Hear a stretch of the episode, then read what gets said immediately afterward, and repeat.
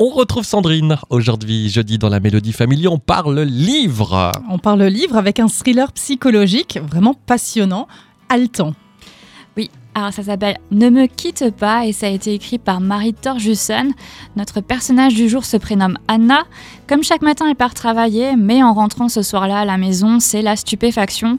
L'endroit est complètement vide. Son petit ami semble s'être volatilisé avec toutes ses affaires.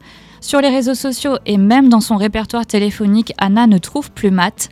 C'est comme s'il n'avait jamais existé. Anna se met alors à sa recherche tout en sentant que quelque chose cloche. Pire, elle a même l'impression d'être suivie. Oh là, j'en ai déjà des frissons. Avec une ambiance pesante et un suspense à son comble, ce roman fait partie des thrillers que l'on lit d'une traite, tant l'intrigue est bien ficelée. Le récit met en lumière l'impossibilité à faire le deuil de quelqu'un qui vous aurait abandonné.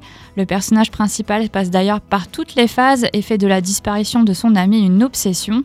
Ses proches, contrairement à ce qu'on pourrait penser, ne lui sont d'aucune aide. Pour eux, il faut tourner la page et vite. Pourtant, comme Anna, on sent que cette disparition est tout sauf ordinaire. Ne me quitte pas, c'est le premier roman de Marie Torjussen. C'est à dévorer sans attendre et ce sera dans les rayonnages de la médiathèque au courant du mois d'avril. Très bien. Et je trouve que dans la vie, il n'y a rien de pire que de pas savoir. C'est ça. C'est vrai, quand tu sais pas, c'est horrible. Surtout qu'il y a plein de signes qui font que, ben non, il aurait quand même existé, mais il est où? Bah Ses ouais. amis, ça, Mais il où vu?